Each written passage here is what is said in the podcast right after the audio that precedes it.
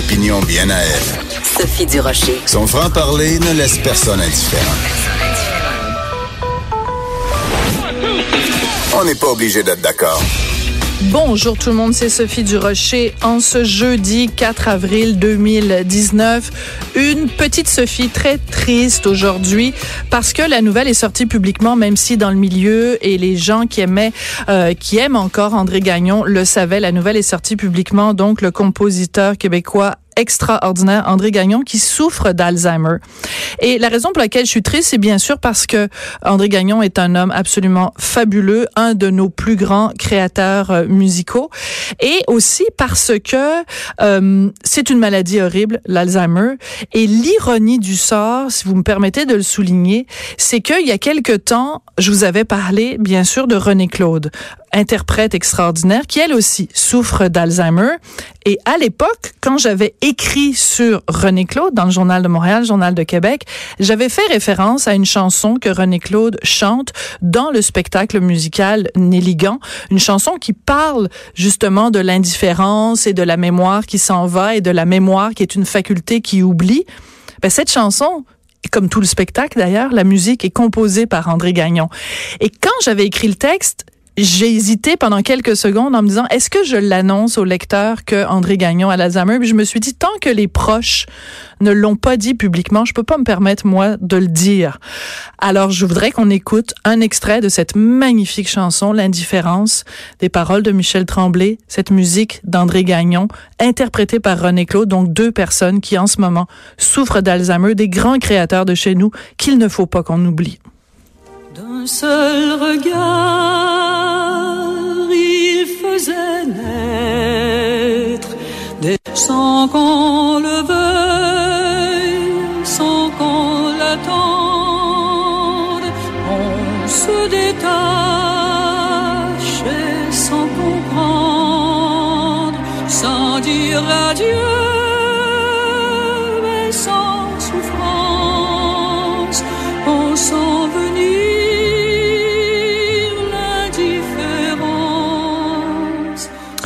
Ne les oublions pas. C'est tout, c'est le seul message que je voulais euh, vous dire aujourd'hui en ce début d'émission. Quelqu'un qu'il ne faut pas qu'on oublie, mais qui est en parfaite santé et qui est en chair et en os devant moi. C'est un autre créateur extraordinaire de chez nous, Jean-Claude Poitras. Bonjour. Merci d'être là en studio avec moi, Jean-Claude. Bonjour, Sophie. Jean-Claude, donc, euh, euh, un nom associé à tout jamais avec la mode, mais pas juste avec la mode. Depuis plusieurs années, Jean-Claude, ton nom est associé avec tout ce qui est beau. Hmm. Tout ce qui est beau, que ce soit euh, dans nos maisons, que ce soit à l'extérieur, tout ce qui est design, tout ce qui est beauté. Et quand j'ai j'ai décidé de te recevoir à l'émission, je me suis dit, la première question que j'ai envie de poser à Jean-Claude, c'est, est-ce qu'au Québec, on a de la difficulté avec la beauté? Ben, je crois que oui, on a de la difficulté parce que c'est souvent, euh, en fait, rattaché au mot élite. On a l'impression que dès qu'on parle de design, dès qu'on parle de beauté et tout ça, les gens mettent tout de suite un, un dollar ou quelque Mm. chose comme ça. C'est sûrement cher et tout, et ça n'a rien à voir. Là, vous comprenez? Je veux dire, moi, si j'ai quitté un peu la mode, euh, en fait, j'ai pas totalement quitté la mode puisque je crée toujours des, des collections plus dans l'esprit haute couture, mais le prêt à porter parce que je ne voulais pas connaître cette époque du prêt à jeter actuel. Et, et moi, je viens d'une école où ma grand-maman, qui était de famille très modeste, elle avait sa robe du dimanche, et Oui. sa nappe du dimanche. Et puis, elle avait dit un jour à ma, à ma, à ma grand, à une de mes tantes qui, qui disait, mais comment vous êtes payé cette magnifique nappe crochetée à la main? Elle avait dit, ma petite fille, on est trop pauvre pour ne pas acheter de la qualité. Alors moi, je viens de cette école-là où euh, je crois que je crois encore à la qualité. Et lorsque je regarde mes vêtements, vous savez, je vois plein plein de jeunes femmes s'habiller en poitras vintage qu'elles retrouvent euh, sur Kijiji, sur Etsy, sur Ah, Amazon. oui. C'est fascinant. Et je vois que ça, la beauté est restée là, la beauté des matières que j'utilisais tout ça.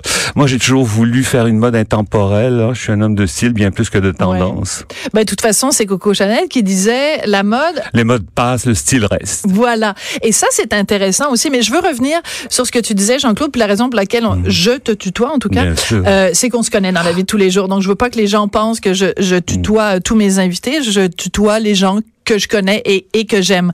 Euh, euh, donc, je veux revenir sur cette notion de euh, forcément la qualité ou ce qui est beau coûte cher. Hmm. Et euh, par exemple, bon, je vais faire un parallèle évidemment très euh, banal, très un peu un peu bancal, mais par exemple, quelqu'un qui vient au monde en Italie, euh, qui est exposé constamment à de la beauté euh, partout parce que bon, ça fait partie de l'histoire et de, de tu sais les, les, les Italiens qui disent la bella figura, où Merci. c'est important tout tant qu'à créer quelque chose autant que ce soit beau. Absolument. Alors, c'est, c'est comme un petit peu dans le lait maternel. Ça vient avec quand tu nais en Italie. Quand tu nais au Québec, euh, que tu nais, par exemple, au coin du boulevard Tachereau, qui est une des, peut-être une, un des endroits les plus laids au monde, c'est quoi ton rapport avec la beauté? Ton rapport avec la beauté est différent. De toute façon, en Amérique du Nord, on n'a pas le même rapport avec la beauté Non, qu'en- qu'en Europe. Ben, écoute, moi, mes premiers souvenirs d'enfance, c'est fou, mais c'est rattaché à souvent des, des souvenirs de mode et tout, mais c'est aussi rattaché au fait que à 6 ans ou à 5 ans, j'ai sauvé les coffres de mon arrière-grand-mère qui vivait à la Ah. maison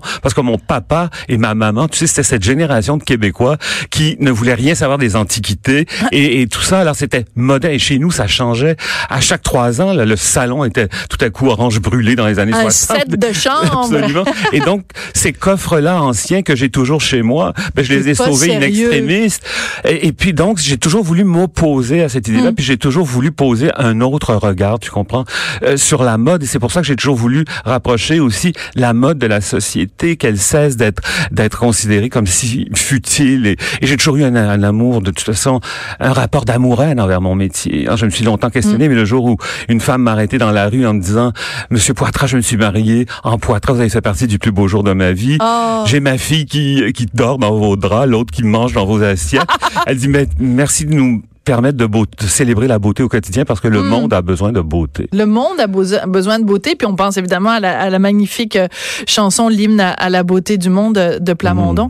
Mais euh, mais mais quand tu dis que le coffre de tes parents, c'est drôle que tu dises ça parce que ça me fait penser à cette scène. de- je pense que c'est dans Jésus de Montréal de Denis Arcan où à un moment donné euh, le prêtre fait visiter à un, à un des personnages toutes les les euh, les caves de de, de l'église avec tout tout tout le le, le patrimoine religieux et ce sont les Américains qui l'achètent parce que les Québécois euh, ça, ça les intéresse pas c'est des vieilleries c'est des trucs en bois on a aussi ce, ce cette euh, cette préférence là où on va préférer acheter un truc un peu cheapette Ouais. euh, Ikea Oui. plutôt que d'utiliser une belle euh, armoire de notre grand-mère qui se passe de génération en génération Absolument. c'est un peu triste Et aussi puis moi, je crois que j'ai toujours voulu faire des créations porteuses de sens Mm. aussi. Et là, j'ai eu un mandat extraordinaire là, et- et dans, l'idée du patrimoine qu'on qu'on va démocratiser et tout. Eh bien, il y a cette boutique extraordinaire de la grande bibliothèque où j'ai agi comme directeur artistique. Mais là, c'est tout est basé sur les Oui. nos archives. Quand je suis tombé devant, quand je suis arrivé devant, le, le- le- imagine le, le testament de Jeanne Mance écrit de sa main et tout. et t'as Eh ben, fait des coussins avec ça oui, j'ai décliné ça pas. sur Ouais. des verres, sur de la verrerie, de la papeterie, les premières cartes géographiques de la Nouvelle-France, peu importe. Alors, c'est tout notre patrimoine qui est là et qu'on peut... Alors, donc, ce sont des objets de mémoire qui ont un supplément d'âme, là, fatalement. Hmm. Alors, je crois que je suis là pour essayer d'éveiller les consciences aussi. Et- Mais et- ça c'est très intéressant que tu parles de ce projet-là parce que en effet si les auditeurs sont pas sont pas au courant donc la Bibliothèque nationale a rendu euh, a, a, a contacté différents euh, artistes de, de pour décliner dans de différentes sur différents supports des archives que, Oui. que qui sinon ben dormiraient évidemment puis Absolument. amasseraient la poussière enfin pas la poussière parce que Ah c'est bien conservé mais et je trouve cette idée-là je sais pas qui a eu cet éclair de génie mais c'est tellement brillant puis euh, tu sais, je faisais référence tout à l'heure en disant en Italie, mais dans plein d'autres pays à travers le monde, ce, ce serait comme naturel. Tu sais, tu vas à la comédie française, il Oui. y a des tasses avec des extraits de, de Molière. Ben pourquoi on a cette richesse au Québec et on la mettrait pas en valeur? Exactement. Et puis là, je dois avouer que les touristes à qui je fais visiter ça, parce qu'en fait, j'ai eu ce mandat d'être le directeur artistique Oui. de tout ça. Et, euh, et c'est venu évidemment de la direction même de la grande C'est bibliothèque. génial. Et là, quand on fait visiter ça aux gens, et là, tu sais que finalement, on aura autre chose à offrir à, à, à nos Ben amis oui. étrangers que Des du sirop mocassins. érable. Et puis des oui, puis mocassins, les mocassins voilà. avec des petites perles. Ben, ils sont très bien, les mocassins Ah ben des oui, perles. il faut qu'ils Je- restent là, mais il y a Attendez autre deux chose secondes, là, parce que je veux pas que me faire accuser d'être anti-autochtone ou quoi que ce soit. On adore les mocassins. On est d'accord là-dessus, Jean-Claude? J'adore, On adore les moi-même. mocassins. Bon. Mais ça fait changement des t-shirts marqués I love Montreal Absolument. dans le vieux Montréal. Tu sais, c'est C'est c'est ce plus truc de mauvais goût, de clinquant, de tape à l'œil. Et tout ça, Sophie, à tout petit prix, là, on peut repartir avec un aimant euh, qu'on va immortaliser avec euh, le, le, le Québec, un pays de légendes. J'ai trouvé un livre extraordinaire qui raconte toutes nos belles légendes québécoises qui sont déclinées sur des tabliers. Sur, et puis, il y a une thématique tout autour de la cuisine. Alors, je trouve qu'on est au Québec, tout se passe autour de la cuisine et ça se, dé- ça se décline de façon extraordinaire là-bas. Beaucoup de gens, beaucoup de commentateurs, beaucoup d'historiens déplorent le fait qu'on connaît peu notre histoire. Gilles Proux, qui est régulièrement Ah, à l'émission, se désole que, tu sais, quand on, on, on emprunte Maisonneuve, puis on, on, on descend la rue Jeanne-Mance ou euh, euh, partout à travers le Québec, la rue, euh, bon, peu importe, de- des noms de rues euh, partout à travers le Québec, pas juste à Montréal, Québec, partout. Euh, et les gens ne savent pas la Mais ce signification devoir de, de mémoire-là, il m'interpellait tellement Ouais. parce que tu sais que je m'implique beaucoup auprès des jeunes. hein, Ouais. Parce que les, la, la relève a besoin, ils ont besoin de guides, je trouve, ces jeunes-là. qui Et puis moi, je, je, je me sens ce devoir d'aller les rencontrer à la fin de leurs études, en mode par exemple ou en design, peu importe, tout azimut.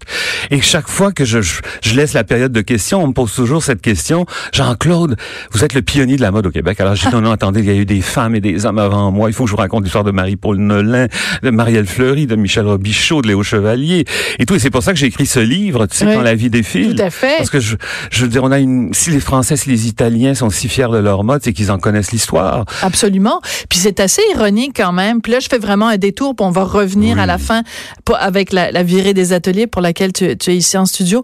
Mais je regarde par exemple, bon, au musée des Beaux-Arts, je trouve ça formidable, évidemment, de rendre hommage à Thierry Mugler et tout. Puis bon, il y a aussi une déclinaison sur la mode, la mode d'ici.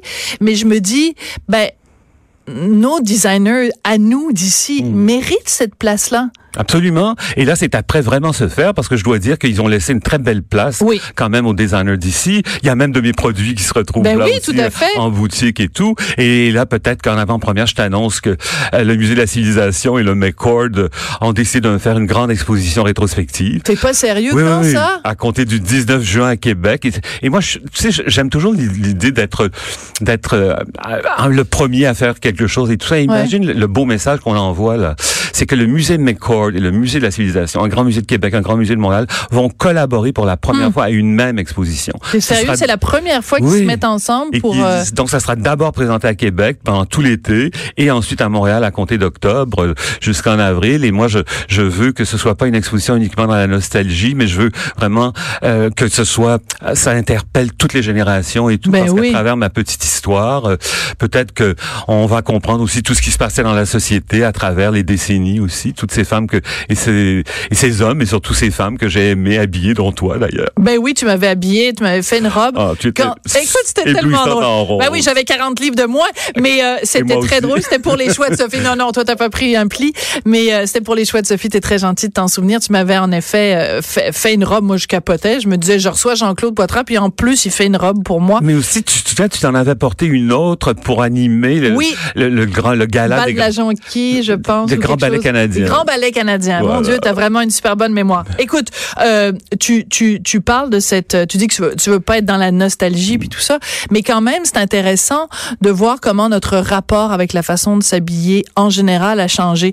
Euh, je viens de déménager, les auditeurs le savent. Euh, J'ai retrouvé plein de photos parce que quand on déménage, c'est ça qu'on fait. Et je suis tombée sur une photo de ma mère. J'étais même pas née. Donc moi, je suis née en 65. Donc je dirais que c'est peut-être fin des années 50.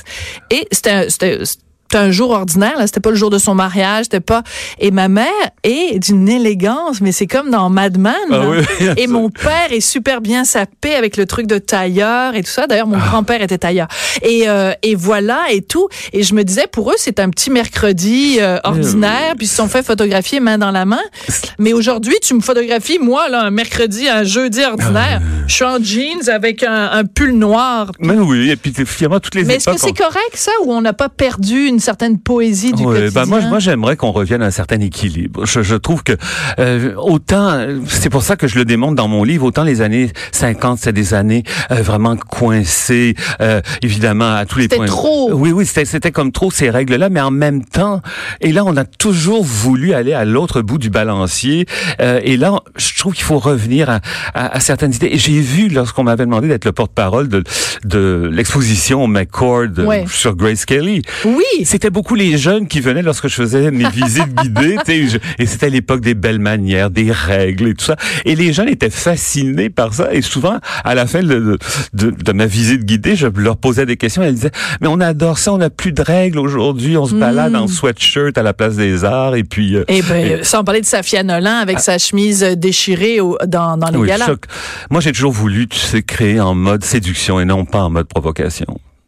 Très bien dit. Mais en même temps, la provocation peut avoir du bon. Je pense à Hubert Lenoir qui, qui, qui brise les codes. Tu sais, je veux dire, il est pas différent d'une Madonna ou d'un ou d'un David Bowie qui a brisé Et on a les codes. besoin de ça, On a besoin aussi Oui, de ça. Thierry mode- Mugler, il était il, il est hyper provocateur Mais- en mode. Et Karl Lagerfeld, alors, Oui. et tout ça. Mais je crois qu'on a besoin de gens comme ça. Et je pense que la mode d'ici est à, est à l'image de la chanson d'ici. hein. Oui. On peut avoir des Hubert Lenoir et puis tout à coup des Charlotte Cardin et puis des Et puis on a besoin de toute cette diversité extraordinaire, là. Par contre, j'aimerais ça avoir ton avis euh, au musée des Beaux-Arts, donc en parallèle avec euh, avec euh, l'expo Thierry Mugler, il y a donc une mise en valeur de une mise en vitrine si tu veux de la mode québécoise et il y a un duo que moi je trouve absolument absolument, je vais le dire le mot, je trouve ça répugnant et ça s'appelle fecal matter, Mhm. matière fécale.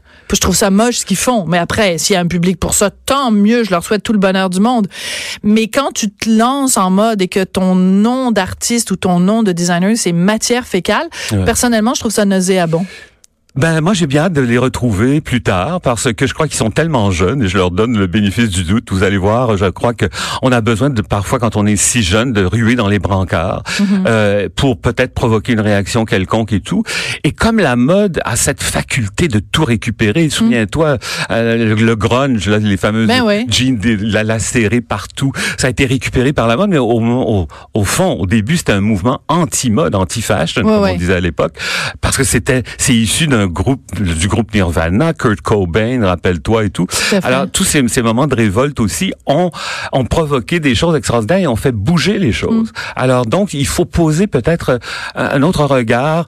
Euh, au départ, oui, ça peut être tout à coup choquant et tout ce que tu veux. Là, moi, la robe de viande de Lady Gaga, euh, j'ai pas compris. euh, euh, quelques plusieurs années plus tard, mais Oui. au Alors que tu vois aux Oscars, elle était absolument Ah, classique avec sa robe et tout ça, et puis son immense collier euh, de diamants, et puis la façon dont tu regardais Bradley Cooper. moi, je veux dire, euh, moi, c'est le fun parce que moi, mon mari me regarde tout le temps comme ça. Ah, ça, je sais. Comme Bradley Cooper qui Ah, regarde Lady Gaga. deux, là, vous moi, mon mari, c'est toujours pareil. Fermons la parenthèse. Oui. Mais, Ah. mais ce, ce que je veux dire, oui, oui, non, non, mais ça, on va, Ah, on va y arriver. On va y arriver. oui. Alors, la raison pour laquelle tu étais là, mais moi, j'aime bien prendre des petits chemins de traverse, là, plutôt que de prendre l'autoroute Ah, ben, euh, à, 100 d'accord à avec toi. 140 km heure. Donc, la raison pour laquelle tu étais là aujourd'hui, Jean-Claude, c'est que tu es porte-parole de la virée des ateliers. Ça a lieu du 2 au 5 mai. Est-ce que c'est seulement à Montréal?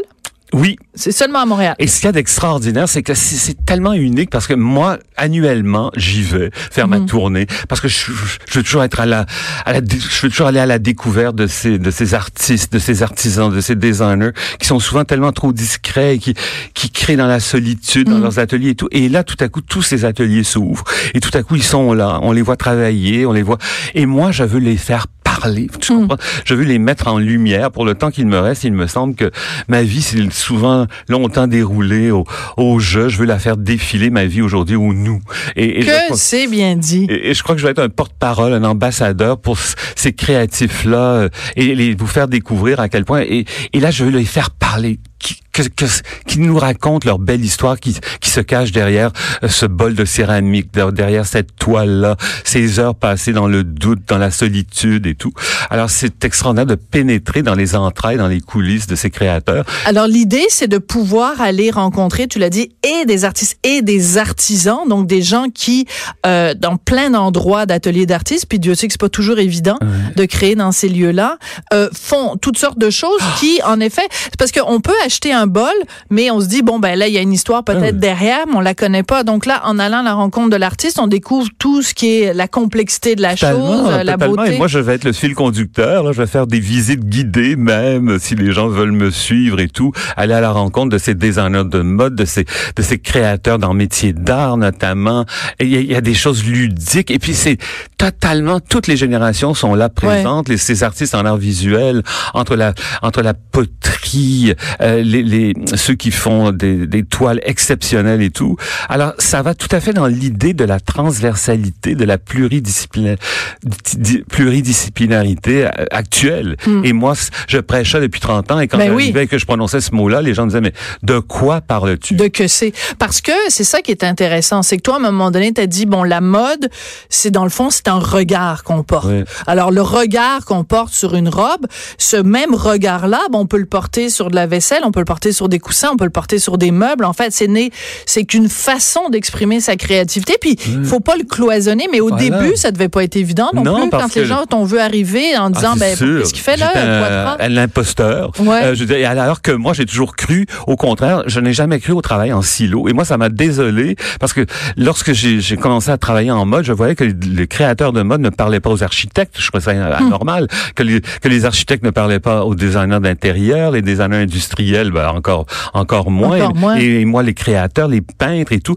Et, et- et je me suis rapproché de tout le milieu culturel quand j'ai vu ces femmes extraordinaires d'André Lachapelle à Monique Hmm. Mercure, à, à Louise Deschâtelet, de venir me- à ma rencontre dans mon atelier. J'ai été fasciné. Là, j'ai trouvé ça extraordinaire de pouvoir finalement communiquer ma passion à travers finalement la mode et qu'André Lachapelle avait exigé dans son contrat pour un, court métrage d'être habillé par moi. t'es pas Je sérieux suis tombé là. Oui, j'ai retrouvé ce court métrage extraordinaire là, de Pierre Blackburn d'ailleurs qui va probablement être montré durant mon exposition. Ah ben écoute, j'ai très hâte. Ben écoute, merci pour euh, pour l'info. Donc au musée de la civilisation et au McCord, donc euh, une exposition conjointe, mais ça commence le 19 juin à Québec et puis la virée euh, des ateliers en mai. Euh, toi qui as vécu toute ta vie dans dans dans la beauté et dans tout ça, quand tu te promènes là, tu vas sortir de de Cube Radio, tu vas te retrouver au coin de Sainte-Catherine euh, et Berry. Euh, Il y a beaucoup de souffrance humaine. Ouais. Il y a beaucoup de gens, beaucoup de gens sans abri, beaucoup de gens drogués, des gens, des multipoqués. Tu sais, toi, t'es un multidisciplinaire, mais eux, c'est des multipoqués. Euh, Est-ce que ça t'affecte, ça, te- ça te rentre dedans, ça te, Oui, ça te moi- fait de la peine? Moi, je marche, je marche, je marche dans cette ville incroyable. Et je suis souvent ici, surtout avec ce beau mandat que j'ai eu à la Grande Bibliothèque. Et, et, et j'hab- j'habitais le Vieux-Montréal, tu sais, euh, euh, pendant très, très longtemps. Alors, devant tout ça, ça me crève le cœur. C'est pour ça que je m'implique tellement auprès de la rue des femmes, notamment, et auprès de l'accueil Bono. Euh, et puis, j'avais une petite maison bien modeste où tu es venu, d'ailleurs, face au Cirque du Soleil. Tu sais, Ouais, alors, ouais. moi, j'étais dans le passage, là, accueil Bono, maison du père. Ouais. Mais le jour où parfois je déplorais, ah, pourquoi ils jettent tous ces trucs-là? Euh, La ville devient une poubelle à ciel ouvert. Mais tout à coup, jamais j'oublierai ce moment où je suis sorti de la maison et je mettais la clé dans la porte et j'ai cru reconnaître un homme avec une silhouette qui avait un de mes manteaux d'alpaca. Et, là, je me suis bien tourné et lui, il m'attendait. Et il m'a dit comme ça, merci, Monsieur Poitras, parce que votre beau manteau d'alpaca, il m'a tenu au chaud tout l'hiver. Hmm. Alors là, je me suis dit, oh là là, mon métier, ça va pas été si inutile parce que j'allais porter beaucoup, beaucoup de vêtements Ouais, ouais. à l'accueil Bono et tout. Hmm. Et donc, c'était un itinérant qui avait passé son hiver dans un manteau Poitras vintage. Alors ça, il y a cette autre dimension-là aussi. Sais. C'est une belle conclusion pour cette entrevue, Jean-Claude. Hmm. Merci beaucoup. Merci de l'invitation. Super. Alors, la virée des ateliers du 2 Ah au oui. 5 mai 2019. Ah oui, soyez au Et puis euh, cette expo, euh, expo Poitras. euh, écoute, tu rentres au musée, je trouve ça génial. je suis tellement Sache que j'en contente pour sorte toi. aussi à un moment donné. Elle est bien, elle est bien, elle est bien envoyée. Merci beaucoup, Jean-Claude. Ça a été un plaisir de te parler. Donc. Jean-Claude Poitras, designer devant l'éternel, porte-parole de la virée des ateliers du 2 au 5 mai à Montréal. Mais vous allez pouvoir évidemment voir cette expo à Québec. Après la pause, Jamila Benhabib, on parle de, vous savez quoi? PL 21, le projet de loi sur la laïcité.